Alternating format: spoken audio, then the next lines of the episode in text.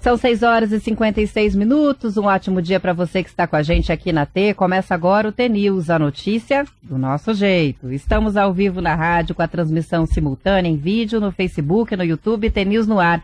E os ouvintes participam pelas redes sociais e pelo nosso WhatsApp, que é o 419 9277 0063. Hoje é terça-feira, dia 18 de julho de 2023 e o T-News começa já. Antes que cheguem mensagens dos ouvintes perguntando: cadê o Marcelo Almeida? Amanhã ele volta. Hoje ele está pegando o voo de Miami com a família, de volta para Curitiba. E amanhã estará aqui no TNews. Hoje, pela última vez, portanto, a gente tem o Alma T Repeteco gravado. Alma T.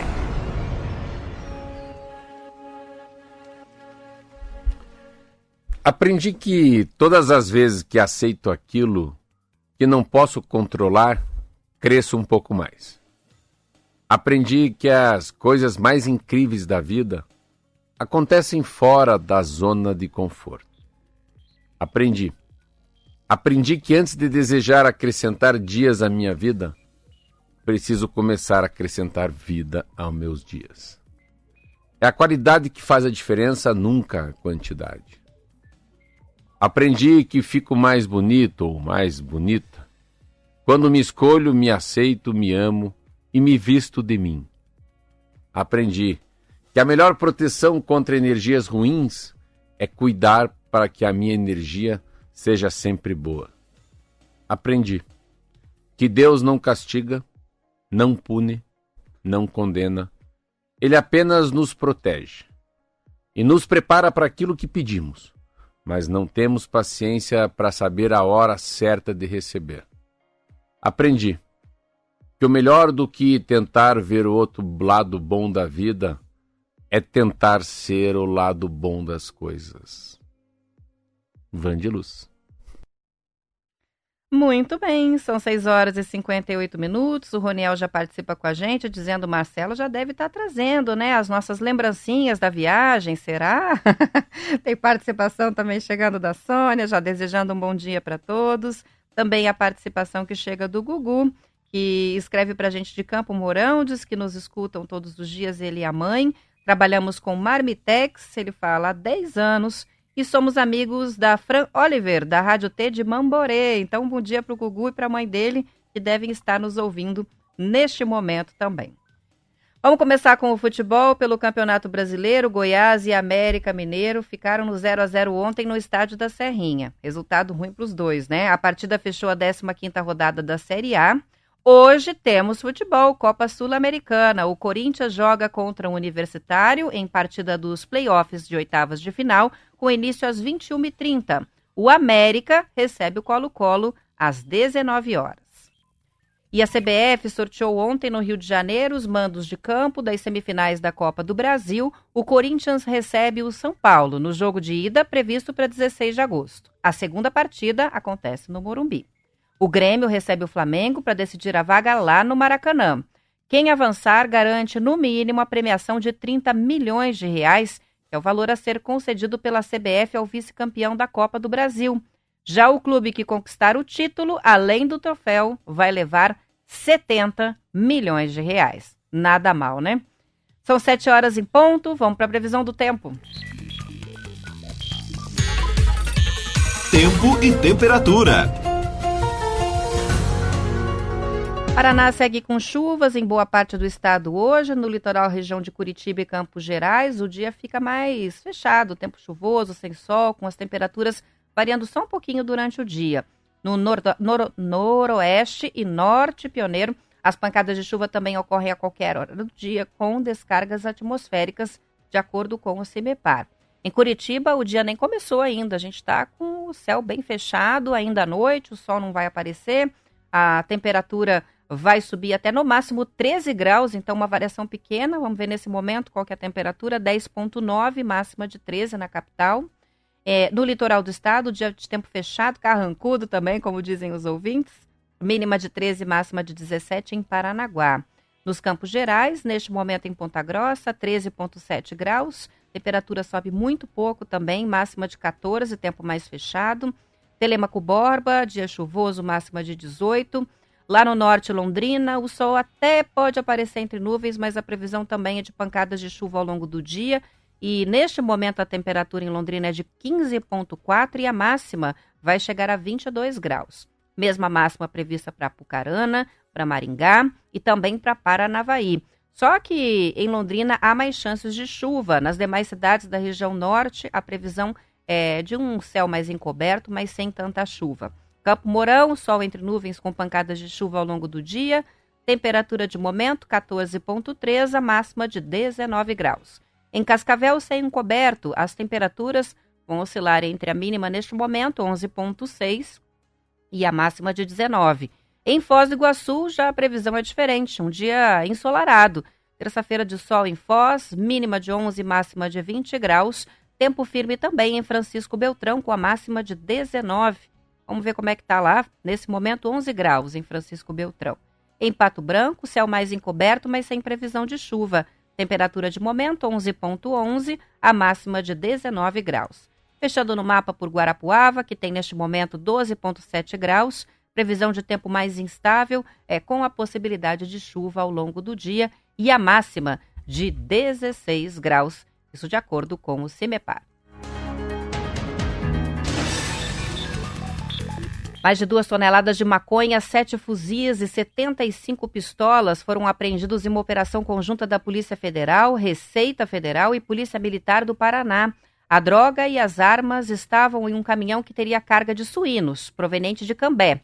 O veículo foi parado na BR-369 porque a Polícia Federal já tinha a informação de que a carga havia entrado ilegalmente no país, oriunda do Paraguai. O destino seria o Rio de Janeiro. O motorista do veículo, que tem antecedentes criminais de ameaça e violência doméstica, foi preso e encaminhado à delegacia da Polícia Federal de Londrina. Ele é da cidade de Medianeira, também no Paraná. As informações estão na Agência Brasil. A Secretaria da Mulher, Igualdade Racial e Pessoa Idosa recebeu já a adesão de 50 municípios paranaenses à Caminhada do Meio-Dia. O que, que é isso? É um evento que faz parte da campanha estadual de combate ao feminicídio. A iniciativa prevê a realização de caminhadas em vários municípios paranaenses, começando ao meio-dia no próximo sábado, dia 22 de julho.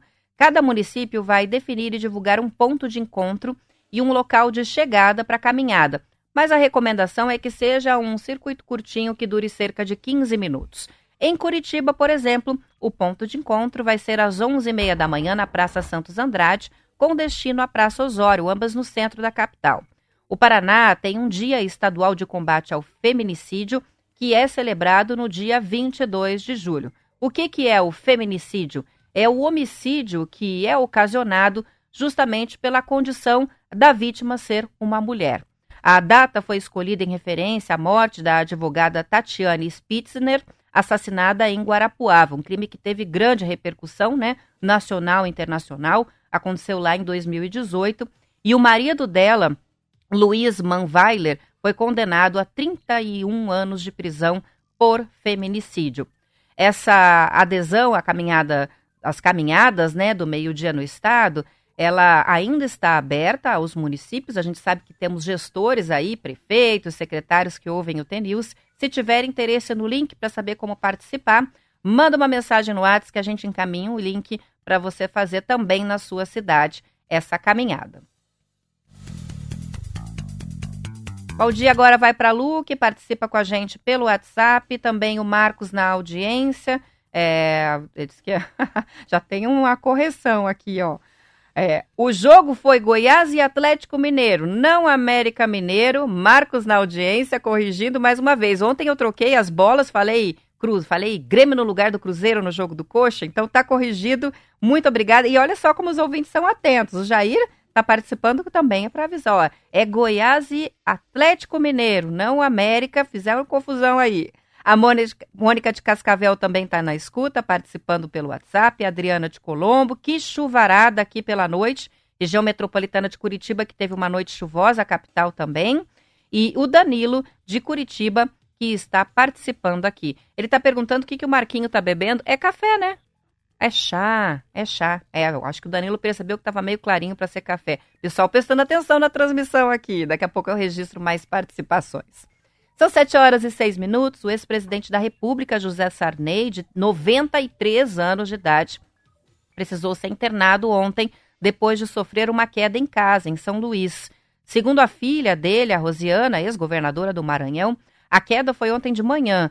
Em nota, a equipe médica do UDI Hospital, que integra a rede DOR, informou que, em função da queda, ele apresentava uma pequena área de isquemia cerebral e, por isso, ele continua internado em observação, mas que o Sarney tem boas condições clínicas e que a previsão é de alta médica, possivelmente hoje mesmo. As informações são da Agência Brasil.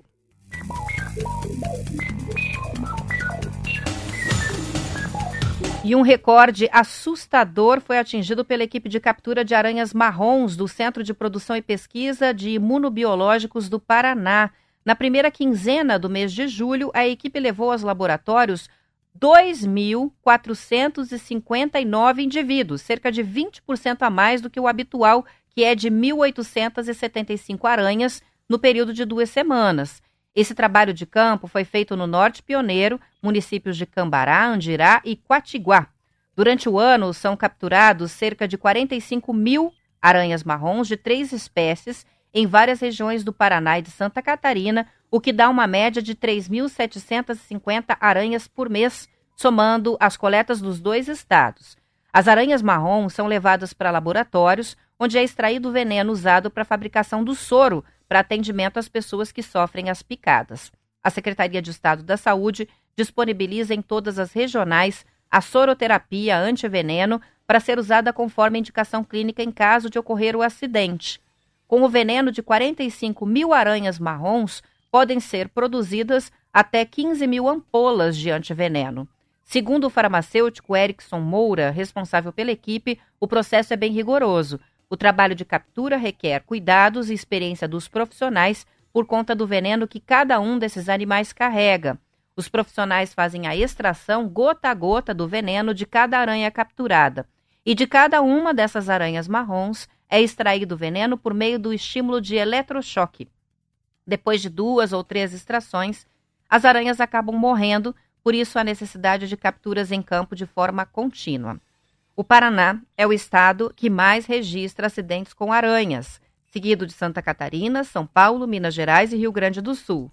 Dentro do estado, Curitiba é a líder em número de casos, seguida de Ponta Grossa, Pato Branco e depois Guarapuava. Fica o alerta aí, estamos com infestação de aranha marrom. Então, muita atenção em casa.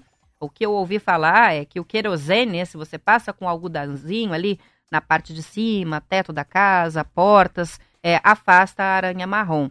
Então, é uma picada perigosa, né? Que pode gerar uma porção de consequências aí. Tem que tomar cuidado e, se acontecer, correr para o posto de saúde para receber o tratamento adequado. Não adianta, não adianta querer curar em casa, não. Precisa tomar esse soro. A farmacêutica Eli Lilly anunciou ontem os resultados da última etapa dos estudos clínicos com o Donanemab, é um medicamento experimental para o tratamento do Alzheimer. Os dados indicaram redução de até 60% no declínio cognitivo da doença. Esse efeito maior foi observado em um subgrupo de pacientes com comprometimento cognitivo leve e baixas concentrações de uma das proteínas consideradas causadoras da doença. Ainda assim, benefícios significativos também foram constatados para aqueles com sintomas leves, mas com maior avanço da substância no cérebro. De acordo com o jornal O Globo, o medicamento é um anticorpo que age eliminando a concentração da proteína beta-amiloide no cérebro do paciente. O acúmulo dessa proteína tem sido considerado um dos principais mecanismos associados ao Alzheimer. Essa busca pela eliminação das proteínas tem sido alvo da última geração de remédios para a doença. Só que esse novo é o que demonstrou maior eficácia até então. Segundo o comunicado da Eli Lilly, o Donanemab já está sob análise da agência reguladora americana que corresponde à nossa Anvisa. O envio dos documentos para pedido de aprovação foi concluído no último trimestre e a empresa espera uma decisão até o fim deste ano, o que é aí, né, uma previsão bastante otimista, né? Porque sendo liberado no mercado americano, a gente começa processo já para importação e quem sabe, né, é, no próximo ano a gente já possa ter esse medicamento à disposição dos pacientes no Brasil. São 7h11, vamos para o intervalo, já volto.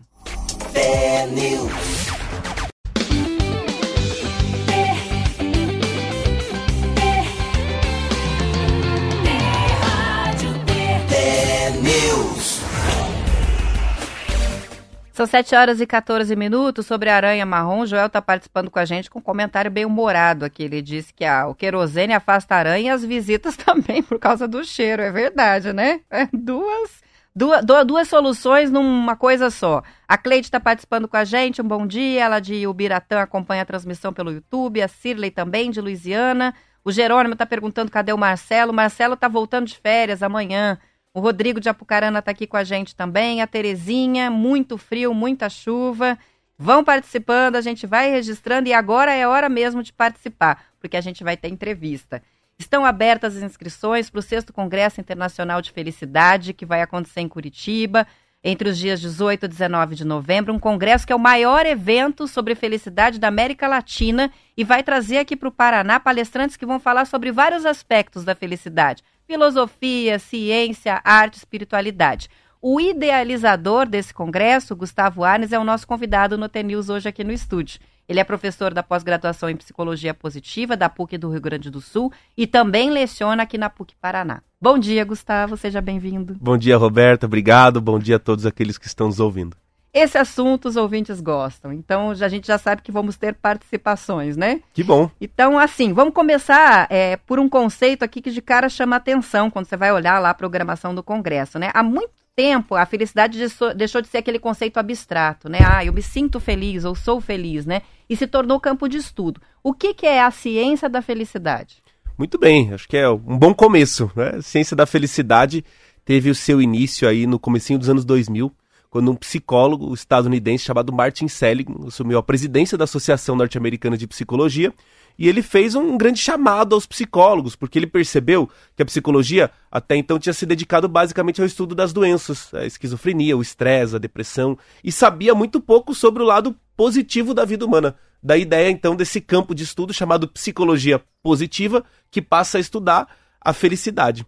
Esse campo da psicologia ganhou reforço da neurociência, que, é, com o avanço da tecnologia, pôde perceber hormônios e neurotransmissores que nós produzimos né, no nosso cérebro, tudo que está acontecendo lá dentro, e como é que nós percebemos tudo isso através das nossas emoções. Então, ciência da felicidade hoje é esse campo multidisciplinar composto pela psicologia positiva, neurociência e ciência das emoções. Muito bem, quando a gente fala da neurociência, é, são esses termos que até pouco tempo não se ouvia falar e que agora todo mundo conhece um pouquinho, né? A dopamina, a serotonina, a química cerebral, é isso? É exatamente, né? E são termos re realmente novos, porque o próprio conceito de neuroplasticidade, que é muito bem aceito e conhecido, ele é de 1998. Então, realmente, é, é, é de muito pouco tempo, é uma ciência bastante nova mesmo, né? Mas que já tem aí mais de duas décadas e que nos auxilia a compreender um pouco mais sobre bem-estar e felicidade. A gente nunca falou tanto sobre o assunto felicidade de forma tão aprofundada, né, como nos últimos anos, em função até disso, de todos esses estudos e tal, né?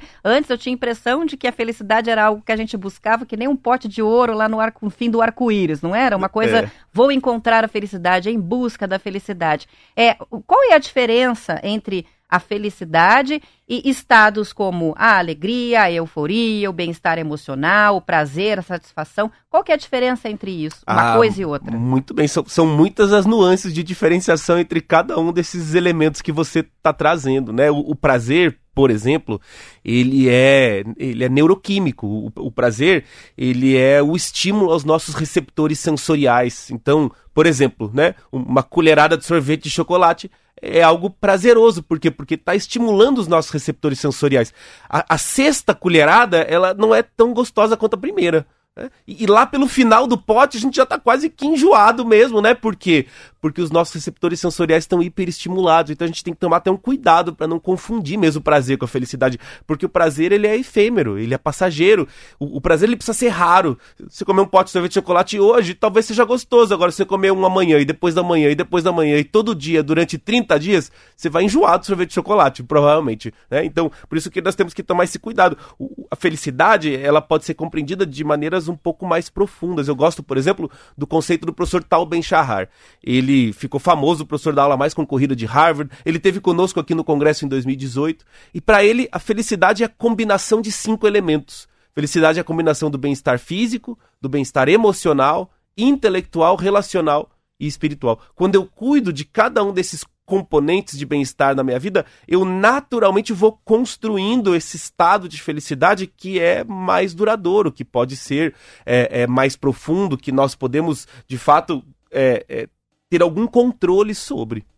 É, ninguém se sente é, pleno o tempo inteiro. Isso é um fato. A gente tem problemas, a vida de todo mundo é, tem altos e baixos, isso é um fato, né? É, mas já ouvi algumas vezes, principalmente monges budistas que fazem muita prática de meditação e tal, falando sobre a proximidade entre o conceito de felicidade e uma satisfação, um contentamento, uma paz interior. É, dá para dizer que há uma semelhança entre uma coisa e outra?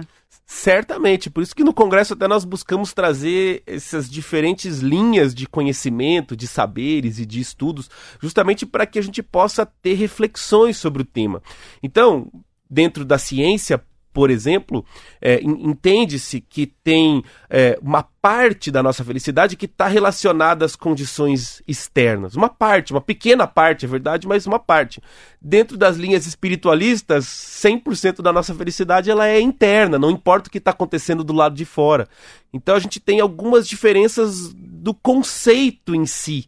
Agora, qual é aquele que eu posso aplicar de maneira mais efetiva na minha vida? Isso cabe a uma reflexão pessoal de cada um. Eu gosto bastante dessa linha Monja Coen, teve conosco aqui em alguns congressos de felicidade, estará novamente em novembro, e ela fala exatamente sobre isso. Ela fala que a felicidade é um estado no qual cabem, inclusive, diferentes emoções. Eu posso encontrar felicidade mesmo na tristeza. A felicidade pode ser um grande pano de fundo para a nossa vida. E é interessante porque hoje a ciência consegue perceber que tristeza e felicidade não são estados antagônicos. Na verdade, nós nos sentimos felizes e tristes ao mesmo tempo. E isso é mais comum do que se imagina. A neurociência mostra que esses, essas duas áreas do cérebro ficam ativas ao mesmo tempo. É, por exemplo, o final das férias, né? Muito comum. Você tá feliz que você tá de férias, mas por outro lado, você tá também triste que as férias estão acabando. Na formatura dos filhos, você fica feliz, fica orgulhoso que seu filho está se formando, mas por outro lado você percebe que o seu filho também está crescendo, sente saudade daquele momento anterior.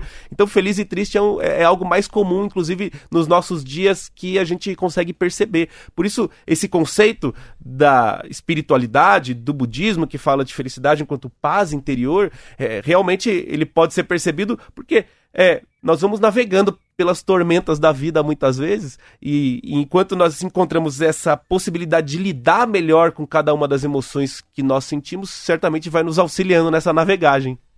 É, a gente teve por muito tempo uma definição né, de felicidade que era sinônimo de ser bem-sucedido. Então, bem-sucedido na profissão, ter aquela família padrão de propaganda de margarina, né? É, status, dinheiro, bens. Depois o conceito foi ficando mais existencialista. Então, felicidade é poder viajar, é poder viver experiências. Mas tudo isso acaba causando, tem um efeito, e eu queria ver se você concorda que tem e de que maneira, né? Que é o seguinte: pessoas que, em tese, vamos dizer assim, deveriam se sentir felizes porque têm tudo de que gostariam, mas que são depressivas, por exemplo, e ainda se sentem culpadas por serem depressivas mesmo tendo tudo. É, como que fica esse bug no sistema?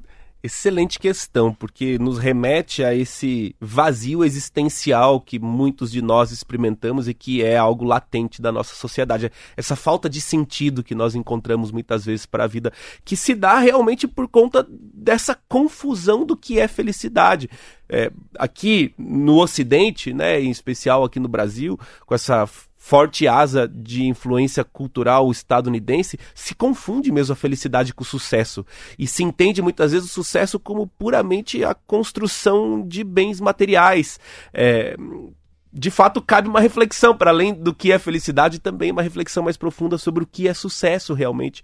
Porque essa construção de bens materiais fatalmente vai nos levar a esse vazio interior que você está mencionando. Então, muitas vezes a pessoa é, está materialmente bem atendida encontra sucesso na sua profissão, mas não consegue encontrar uma conexão entre o seu fazer no mundo e aquilo que lhe traz sentido, aquilo que lhe dá significado, tanto nessas pequenas coisas que nós fazemos no dia a dia, que ao longo do tempo corresponde àquilo que nós chamamos de vida realmente, e a vida é bastante ordinária, né? É, uma das desmistificações importantes da ciência da felicidade é essa de que muitas vezes nós buscamos a felicidade naquilo que é extraordinário. E o extraordinário, ele existe, nós vivemos esses momentos, esses momentos são ótimos, mas a verdade é que a vida ela é bastante ordinária, nós fazemos meio que as mesmas coisas todos os dias, meio que nos mesmos lugares, com as mesmas pessoas, nos mesmos horários, e, e é preciso encontrar significado para essas pequenas coisas que nós fazemos no dia a dia, até para que possibilite uma conexão maior com um sentido mais amplo para a nossa existência.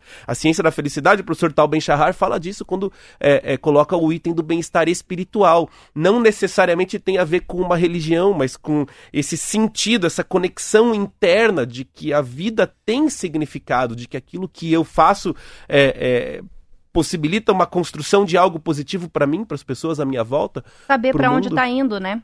Perfeito. O que está fazendo e por que está fazendo, né? Exatamente. É, existe muita diferença entre o conceito de felicidade que a gente tem em geral, eu digo sociedade, não os estudiosos, nós, é, é, aqui no Ocidente e no Oriente? Olha, existem algumas, algumas nuances interessantes quando a gente fala é, dessa conexão mais genérica, né, com o conceito de felicidade. Então, aqui, como você mencionou, é, associamos muito felicidade com sucesso, associamos a felicidade com momentos felizes e muitas vezes respondendo as perguntas assim, né, a gente vê na rua os repórteres da televisão perguntam assim, o que é felicidade para você? E as pessoas normalmente dão um exemplo, um exemplo de um momento feliz, seja ele do almoço da família no domingo, seja ele no gol do seu time de futebol, enfim, a felicidade fica uma coisa meio eufórica, né? É, na Europa, via de regra, associa-se a felicidade mais com esse equilíbrio entre vida pessoal, profissional, acesso às artes e cultura. E no Oriente, nas culturas mais tradicionais orientais, entende-se a felicidade mais como essa paz interior que você também mencionou dentro do budismo, por exemplo. Então, é, parecem quase coisas antagônicas, né? A felicidade eufórica da felicidade enquanto paz interior mas é importante que a gente perceba que são nuances possíveis da felicidade, que são é, é, estados né, que, que a felicidade abraça quase que ao mesmo tempo e que, portanto, essa reflexão individual é tão importante. Mas é preciso também dizer, porque eu, eu escuto muito das pessoas, mas Gustavo, felicidade é uma coisa subjetiva, que é, é para mim, é diferente da Roberta, é diferente do Pedro. Ou alguns dizem que nem existe, né? Alguns dizem que a felicidade são os momentos felizes, isso é tudo que nós podemos é, é, conseguir. Então, por isso que esses estudos da ciência são importantes. Hoje nós sabemos que tem sim uma parte da felicidade que é subjetiva, que é diferente mesmo para mim e para você, mas tem outra parte da felicidade que é comum a todos os seres humanos. O bem-estar físico, por exemplo, todos nós precisamos descansar,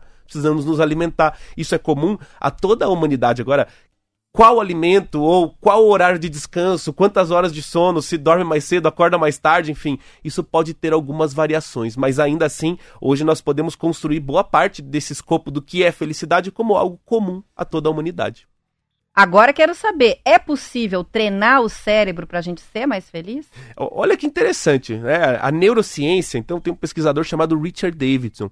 Ele passou algumas décadas estudando o cérebro humano para realmente poder fazer essa afirmação. A felicidade é uma habilidade, ela pode ser construída, praticada, desenvolvida aprendida. Por isso que todos esses campos de conhecimento, seja através da ciência, da religião, da filosofia, são importantes para o indivíduo fazer uma reflexão e poder compreender para ele quais são os elementos essenciais, o que é que realmente é importante e que lhe traz significado na sua vida e que ele pode é, é, é, trazer para sua prática cotidiana do dia a dia de maneira mais enfática.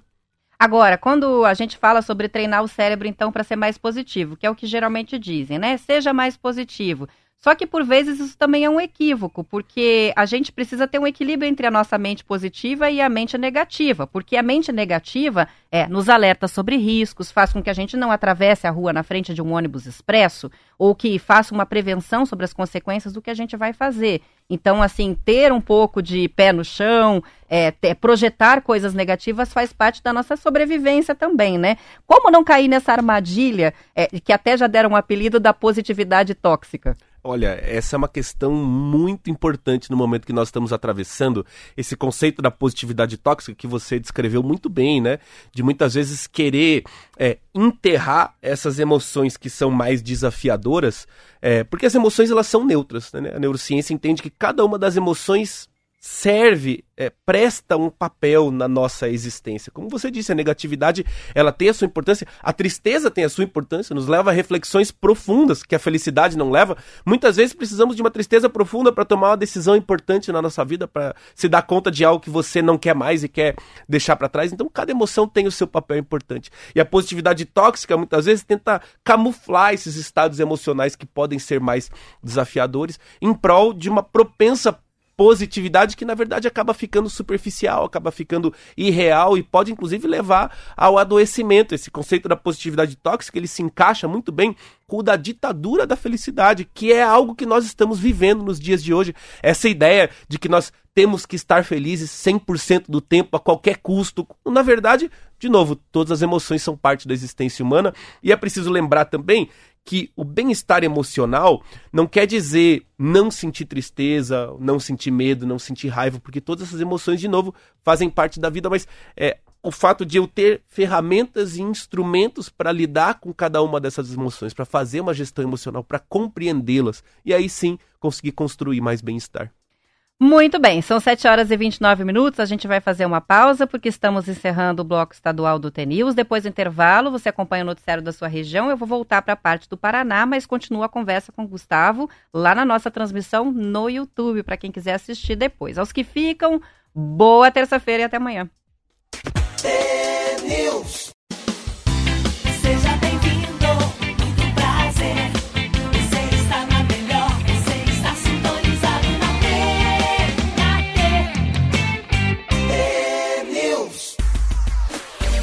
São 7 horas e 33 minutos. Hoje o Gustavo Arnes é convidado do TNews aqui no estúdio. Ele é idealizador do Congresso da Felicidade, professor de pós-graduação em Psicologia Positiva da PUC do Rio Grande do Sul, também professor da PUC Paraná e descobri que também de outras instituições, porque a Simone escreveu para a gente dizendo: Meu professor de Ciência da Felicidade na Unicesumar, sou de Toledo. Olha que beleza, um tá abraço tá para Simone. E todos os alunos e alunas que estão aí acompanhando também o programa.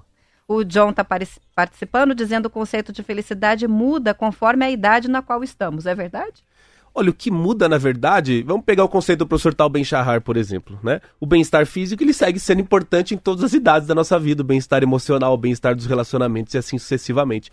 Talvez o que mude sejam, por exemplo, as práticas que você vai cuidar dentro do seu bem-estar físico. Talvez o que mude um pouco seja a relevância de um ou outro elemento naquela parte da vida. Talvez o que mude seja aquilo que é essencial para você naquele momento. Tem uma uma certa parte da vida em que as pessoas se dedicam mais, por exemplo, à construção profissional. Faz parte. Tem um outro momento em que chega a paternidade, a maternidade e as relações mudam. Então, mas eu, eu quero dizer assim que aquilo que é essencial, aqueles elementos que estão lá, eles seguem sendo os mesmos pilares. Eu acho que com o avançar da idade, também o que a gente pode é, pensar que faz a diferença aí é o amadurecimento do ego mesmo, né? Quando, quanto mais a gente tem o ego infantil, mais narcisista, mais centrado em si mesmo, mais difícil ter satisfação na vida, né? Certamente. Com certeza, isso é verdade. É um peso que vai saindo dos ombros, né? Aquele peso de querer que todo mundo goste de você, é o peso de querer conquistar as pessoas, de querer fazer pelas aparências, né? Eu acho que com a maturidade vai mudando e a gente vai curtindo coisas mais singelas, né? E muito melhores. É por isso que o autoconhecimento é tão importante, né? Ah, eu ia própria... perguntar sobre isso. A, Qual a própria... é o peso do autoconhecimento na felicidade? Você veja que dentro da espiritualidade, dentro da religião, dentro da psicologia, dentro da filosofia, o autoconhecimento sempre foi uma tônica importante. Né? Agora a gente tem uma ciência estudando a felicidade que afirma a mesma coisa. Né? Qual seria assim o primeiro passo? A primeira coisa a fazer? Autoconhecimento. Porque se nós estamos falando de bem-estar físico, eu preciso entender que alimentos são aqueles que me fazem bem, que alimentos são aqueles que não fazem. Que alimentos são aqueles que eu, inclusive, às vezes confundo a felicidade com o prazer que é negativamente orientado, por exemplo se nós vamos falar de bem-estar emocional, eu preciso compreender o que eu estou sentindo. Para compreender o que eu estou sentindo, eu preciso me observar, eu preciso observar os gatilhos, eu preciso entender o que é que está acontecendo aqui dentro. Então, hoje, é, nós temos uma ciência que também vem falando da importância do autoconhecimento na construção de felicidade. Quando a gente fala em autoconhecimento, primeiro momento dá para pensar né, é, na psicoterapia, né, ajuda profissional nesse sentido, mas vamos dizer que vamos afastar né, um elemento externo. Como que a gente busca isso? É refletindo, é parando para pensar, é anotando? Como é que a pessoa se conhece melhor no seu dia a dia? Autoobservação, certamente, o primeiro ponto. Né? É, a, a, anotação ajuda muito. Então, eu estava até recentemente conversando com um amigo que começou lá o seu diário emocional. O diário emocional consiste em você anotar aquilo que você está sentindo no momento em que você está sentindo e você tentar conectar o que você está sentindo com o motivo que te levou até lá. Então, puxa, estou sentindo raiva. Qual foi o gatilho que ativou essa raiva? É, muitas vezes você vai observando tem um gatilho imediato, mas você vai observando que tem gatilhos menores ou que é um estado que até você já estava de alguma forma construindo há algum tempo. Muitas pessoas dizem, ah, mas eu sou bastante explosivo, a hora que eu vejo eu já explodi, já estou gritando. Isso é um passo, né? Quando a gente se dá conta, muitas vezes você já explodiu. Agora, antes de explodir, a raiva já tá dando outros sinais de impaciência, de desconforto e assim sucessivamente. Você pode fazer isso no final do dia, por exemplo, e o que normalmente as pessoas percebem, eu já fiz esse diário, é que as nossas emoções elas são bastante repetitivas. A gente sente basicamente a mesma coisa nos mesmos momentos, com as mesmas pessoas, nos mesmos lugares. Então, fica fácil de você detectar o que está acontecendo e, inclusive, o que, que você pode fazer para mudar aquilo que você quer. Além do autoconhecimento, é, o que mais a gente pode fazer para treinar o nosso cérebro para ser mais feliz? Ah, excelente. Então, é, na questão prática, né, a gente pode pegar de novo, né, dentro do conceito do professor Tal Ben-Shahar, da felicidade enquanto bem-estar físico, bem-estar emocional, intelectual, relacional espiritual, eu pegar cada um desses elementos do bem-estar e fazer uma reflexão. Né? Como é que está esse elemento aqui na minha vida? Será que estou cuidando o suficiente? Será que estou precisando dar um pouquinho mais de atenção? Será que estou encontrando equilíbrio aqui entre o tempo e a energia que eu dedico a cada um deles? Agora nós temos a terapia, nós temos a yoga, nós temos a meditação, nós temos a contemplação, nós temos as práticas religiosas, nós temos as práticas culturais, artísticas, os hobbies das pessoas auxiliam muito na questão do bem-estar mental, porque quando eu faço aquilo que eu gosto de fazer, né, os nossos hobbies, as nossas atividades favoritas, favoritas, eu acabo engajando a minha atenção no que eu estou fazendo. E quando eu concentro a minha atenção no que eu faço, eu naturalmente vou encontrando um estado de relaxamento, porque a nossa mente ela para de girar em muitas direções, pensar em muitas coisas ao mesmo tempo. Agora, eu queria trazer também um exercício mais prático assim da psicologia positiva, né? É uma reflexão bem simples, você pode fazer ela à noite quando você se deita. Qual foi o melhor momento do meu dia de hoje? É isso, uma pergunta bem simples. Qual foi o melhor momento do meu dia de hoje? Essa pergunta, ela vai te mostrar rapidamente três coisas, né? Que basicamente, em primeiro lugar, por pior que tenha sido o seu dia, ele sempre tem um melhor momento. Né? Opa, né? Aqueles dias bom. mais difíceis, ainda assim você consegue localizar e sempre tem, algo né? de bom que aconteceu. Sempre tem. Né? O, o segundo ponto é que nós estamos estimulando é, neuroquimicamente sinapses diferentes. Normalmente a gente deita na cama, vai deitar, às vezes faz uma passagem do dia, tudo que não deu tempo de fazer, aquilo que eu preciso fazer no dia seguinte, então a gente já dorme muitas vezes num estado um pouco mais angustiado e ansioso. Quando você para para fazer essa reflexão, qual foi o melhor momento do meu dia? Eu estou ativando outras sinapses, né, outros caminhos neurais que vão me auxiliar na construção de mais otimismo, de mais criatividade, de mais resiliência, mais motivação interna. É importante, a psicologia positiva fala no otimismo enquanto uma capacidade de enxergar cenários futuros positivos, é uma capacidade também quer dizer que pode ser treinada. E por fim, o ponto da autoliderança, quer dizer, eu sou capaz de encaminhar a minha vida no sentido daquilo que eu acredito, no sentido também que todos nós merecemos, de sermos mais felizes. Então, esse é um exercício bastante simples que tem um impacto bastante grande, até neuroquimicamente, né? Tem, por exemplo, um, um hormônio que nós produzimos à noite chamado melatonina. Ele é o responsável pela função reparadora do sono. O, o que acontece? Vou perguntar para os ouvintes, vocês respondem interagindo aí pelas redes onde vocês estão. O que acontece quando você dorme preocupado com alguma coisa? Normalmente a gente acorda mais cansado que quando foi é verdade. deitar, né? Por quê? Aquele sono agitado, às vezes pesadelo. Exatamente. Essa preocupação, ela influencia, ela bloqueia a produção da melatonina. Quando eu faço essa reflexão, qual foi o melhor momento do meu dia, eu estou auxiliando a produção da melatonina. Quer dizer, nós dormimos melhor, nós temos a sensação de acordar nos sentindo mais descansados. E, e olha que interessante, que a melatonina ela é produzida, tipo, é produzida em farmácia, você pode comprar ela. É, ela foi, inclusive, aí em 2021, na pandemia, o terceiro ou o quinto remédio mais vendido do Brasil por conta dos problemas de sono que as preocupações da pandemia estavam causando. Desregulou toda a rotina, né? Exatamente. E, e o fato é que o corpo absorve mais e melhor a melatonina que eu produzo naturalmente. Então, isso é mensurável por exame de sangue. Né? O, o, os estudos mostram que as pessoas que fazem esse exercício têm uma absorção maior de melatonina do que aquela que é ingerida comprada na farmácia, por exemplo. Legal, ó, a gente tem a participação da Rosimari Cordeiro de Campo Largo, diz que papo gostoso, contagiante, tá mandando um abraço para você. Opa. Tem a Cleide de Ubiratã, felicidade para mim é ter paz e apenas o necessário, ou seja, qualidade e não quantidade. Faz muito sentido. Excelente. Você, Gustavo, é sobrinho neto da Zilda Arnes, né? Uma pessoa que dedicou a vida dela a ajudar os outros. É, Estou puxando essa referência pelo seguinte: como é que fazer o bem, trabalho voluntário, caridade, gentileza, isso contribui para que a gente seja mais feliz? Excelente. Zilda Arnes é minha tia-avó, irmã do meu avô eu tive a. Puxa, eu tive assim, uma grande oportunidade de conviver com ela, especial um pouco mais na época de adolescência, né? Por conta que meus pais viajavam aqui pro litoral do Paraná, a gente acabava se encontrando por lá onde ela tinha uma casa. E realmente, assim, ela era uma pessoa diferente, sabe? Aquelas pessoas que você encontra, assim, que você, sabe, até o fato de estar perto, assim, a gente já sente alguma coisa. E eu acho que eu, hoje, né, fazendo essa reflexão, assim, é justamente dessa dessa dedicação da sua vida a algo maior, né? Você falou dessa construção do ego, né, que é uma parte importante da nossa história, mas essas pessoas que vão para além dessa construção do ego parece que realmente encontram algo diferente, né, em relação a sentido e significado para a sua vida. Hoje a ciência estuda essa generosidade, né, como um aspecto muito importante da nossa felicidade. Tem um estudo bastante interessante feito é, lá na Universidade do Sul da Califórnia, depois foi replicado bastante. Eles pegaram dois grupos de pessoas, né, grupo A e grupo B. Para o grupo A eles deram lá 50 dólares, disseram assim, vai lá e compra alguma coisa para você. E aí eles foram relatando, né, como é que a pessoa se sente. Depois colocaram a pessoa naqueles scans cerebrais para ver atividade no cérebro. E o grupo B recebeu 50 dólares para comprar algo para alguém. Essas pessoas se relataram relataram mais felizes do que aquelas do grupo A e os, os scans cerebrais mostraram uma atividade no cérebro por um tempo maior. Ou seja, quando nós fazemos algo por alguém, nós realmente nos sentimos mais felizes. O nosso cérebro está equipado para isso. A generosidade, né, o fato de nós nos sentirmos felizes com a alegria do outro, é uma nuance muito bonita da felicidade. É, a gente acaba também. dando o que sobra. Então, eu acho que é uma via de mão dupla. Quem é mais feliz tende a ser mais generoso. E quem é mais generoso se sente mais feliz por isso, né? Então, então, é, é, são dois caminhos para o mesmo, pro mesmo fim ali, né? Um ciclo virtuoso uhum, mesmo. Isso aí.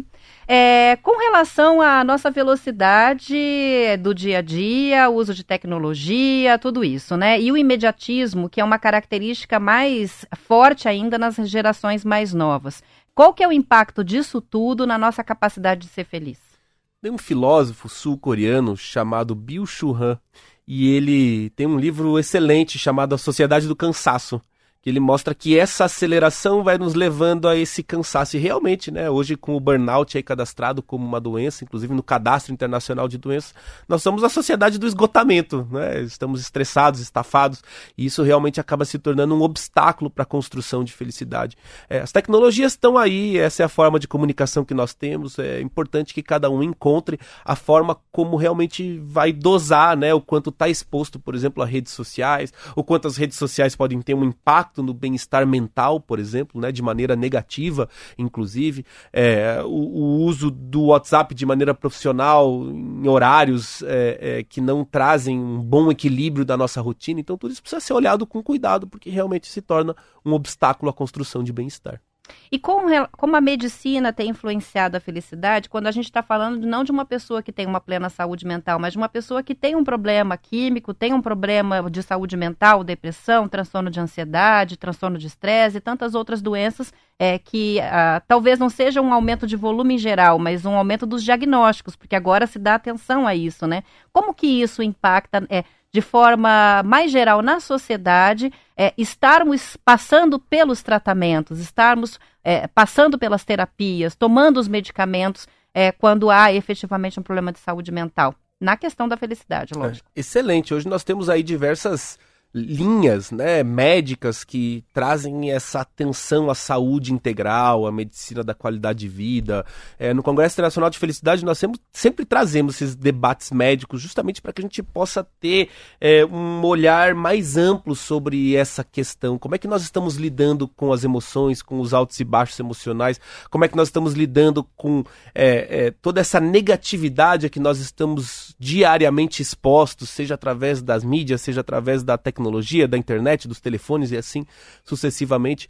É, hoje nós temos o avanço da tecnologia e da medicina permitindo diagnósticos que anteriormente não se tinha, permitindo o avanço, inclusive, das medicações alopáticas para conter crises mais graves. Agora, é sempre importante dizer que o autoconhecimento segue sendo uma chave, uma base importante. É, é, a medicina, muitas vezes, ela se localiza no sintoma, e o sintoma também precisa ser contido, muitas vezes. É importante. A pessoa está passando por dificuldade, está em sofrimento, nós temos o avanço da tecnologia, ele está aí para isso, para tirar realmente a pessoa do sofrimento e da dor. Agora, muitas vezes é preciso um mergulho mais profundo nas origens origens, nas causas. O que é que está me levando a esse desequilíbrio, seja ele emocional e mental, para que eu possa atuar nas raízes, para que eu não fique dependente também de uma medicação ao longo de toda uma vida. Neuroquimicamente, muitas vezes, existe uma necessidade de medicação. Né? Neuroquimicamente, se tem alguma questão, a medicação está lá, ela resolve aquele problema, mas é, muitas vezes é uma questão de nós buscarmos também é, um estilo de vida que favoreça uma maior qualidade, uma maior prosperidade de bem-estar.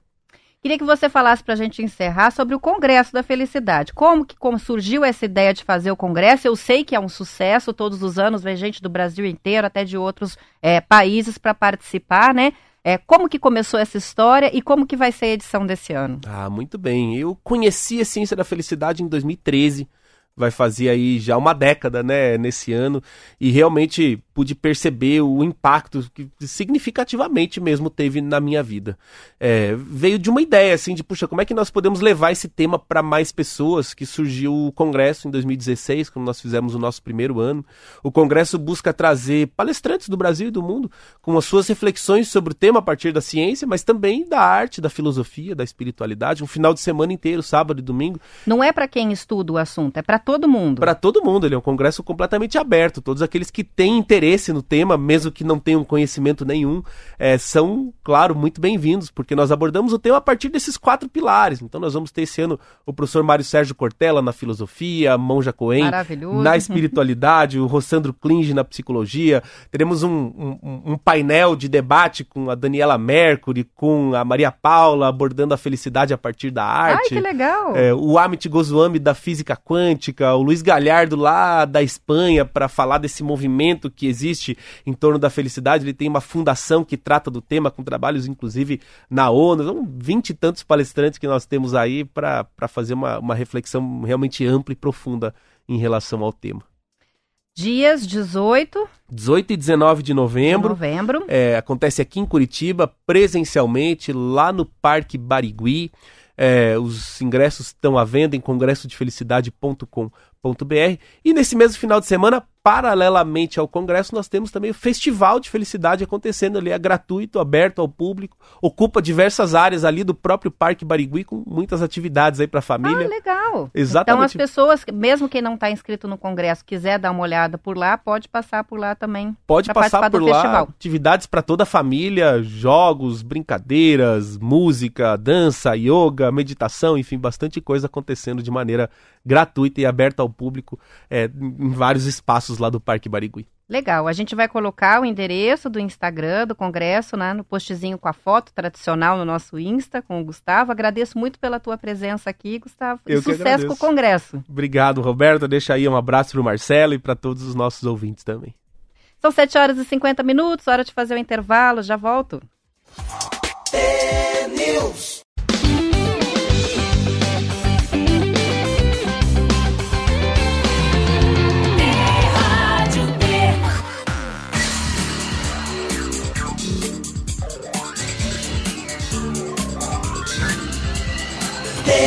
News.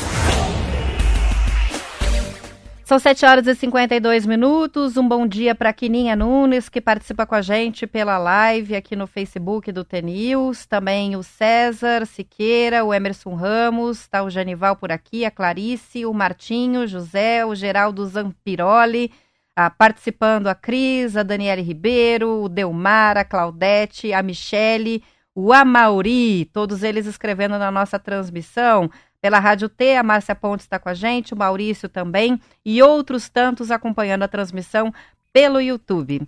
São 7 horas e 52 minutos. Entrou em operação ontem em Curitiba o serviço de aluguel de bicicletas com estações fixas.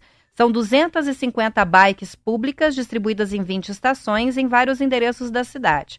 O sistema de bicicletas compartilhadas com estações fixas é novo em Curitiba. Antes da pandemia, estava em operação um serviço de compartilhamento que permitia que as bicicletas fossem deixadas em qualquer calçada. No sistema atual, ao finalizar o uso, as bikes devem ser devolvidas obrigatoriamente em uma das estações. Segundo o prefeito Rafael Greca, a ideia é estimular a ciclomobilidade como modal de transporte, com estações próximas aos terminais de ônibus e na área central da cidade. Até o fim de agosto, 250 bicicletas elétricas vão entrar em operação com as estações de carregamento. Todas as bikes têm GPS para evitar furtos e também o vandalismo. O sistema é administrado pela empresa Tembice, que já opera em outras cidades brasileiras. Para a estreia, a empresa está oferecendo 10 dias gratuitos para quem se inscrever. Para usar as bikes compartilhadas, é preciso baixar o aplicativo Tembice, fazer um cadastro, selecionar Curitiba e escolher os planos. Os endereços das estações foram definidos em conjunto com a empresa e também técnicos do IPUC, o Instituto de Pesquisa e Planejamento Urbano de Curitiba, além da CETRAN, Secretaria de Trânsito. O sistema possibilita a conexão com o transporte público por estações tubo e terminais, como Cabral, Portão, Guadalupe e Campina do Siqueira, além da estação rodoferroviária de Curitiba. A Marisa, rede brasileira de lojas de vestuário, informou que fechou 88 unidades que estavam dando prejuízo. O objetivo, segundo o comunicado, é preservar os pontos de venda em que foram identificadas melhorias operacionais. A Marisa mantém 246 lojas em operação. Segundo a empresa, o foco agora é aumentar a produtividade e o resultado operacional com apoio das vendas online. O enxugamento das lojas concluiu a primeira etapa do processo de redução de despesas gerais e administrativas da rede, que já havia sido anunciado. A empresa diz que gastou 44 milhões de reais para fazer o fechamento dessas lojas. A reportagem é do jornal O Globo. E a rede de lojas sueca H&M anunciou que pretende abrir lojas físicas e operação de vendas online no Brasil em 2025. A varejista de roupas é muito forte na Europa por investir em moda. Ela opera com faixas de preços mais baixas em produtos básicos, mas um pouco mais altas em coleções com apelo mais fashion. Também segue o modelo de negócios da rede espanhola Zara, com várias coleções ao longo do ano. Aqui no Brasil, as operações serão concentradas em grandes cidades do Sudeste e devem avançar para outras regiões do país ao longo do tempo. Ela já está presente em outros países da América Latina. A reportagem é do Valor. 7 horas e 56 minutos. Algumas capitais, como Recife e Porto Alegre, mais 138 cidades, vão precisar reduzir o número de vereadores nas câmaras municipais na eleição do ano que vem, isso como consequência do censo 2022. Por outro lado, a atualização dos dados populacionais permite a expansão dos plenários em mais 198 cidades, entre as quais estão Goiânia, João Pessoa, Cuiabá e Florianópolis. Outras 572 já poderiam ter aumentado a quantidade de vagas em pleitos anteriores, independentemente desse novo censo. O levantamento foi feito pela Folha de São Paulo, com os dados do IBGE e também do TSE, do Tribunal Superior Eleitoral.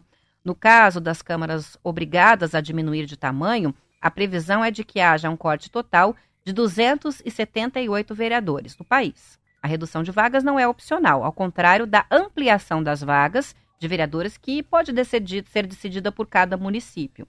Isso acontece porque a Constituição determina um número máximo para a composição das casas legislativas com base na população. O teto é de nove vereadores, por exemplo, nas cidades com até 15 mil habitantes. O limite sobe para 55 naquelas com mais de 8 milhões de moradores, que é o caso apenas da capital, São Paulo.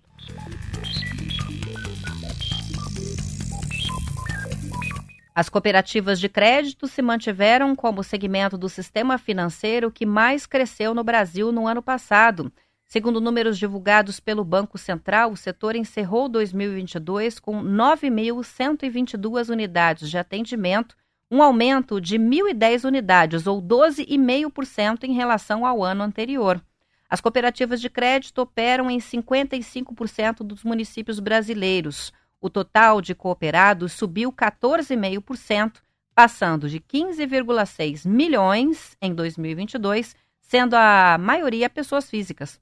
Segundo o Banco Central, 90% dos cooperados, pessoas jurídicas, são micro e pequenas empresas. O Sul continua líder é, no cooperativismo de crédito, com unidades de atendimento em quase 96% dos municípios. A reportagem é da Agência Brasil.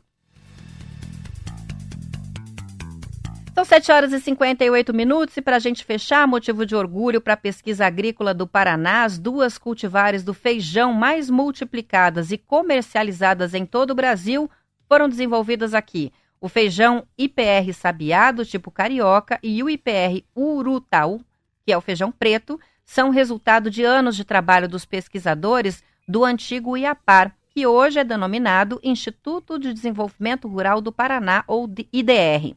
A pesquisa paranaense já produziu mais de 40 cultivares de feijão que se adaptam a diferentes solos e climas. Atualmente, o IDR Paraná tem uma participação de 66% no mercado brasileiro, de acordo com pesquisador e coordenador de grãos do Instituto, José Neto. Como o feijão é cultivado basicamente por pequenos produtores, o desenvolvimento das sementes mais adaptadas e produtivas tem um impacto social importante.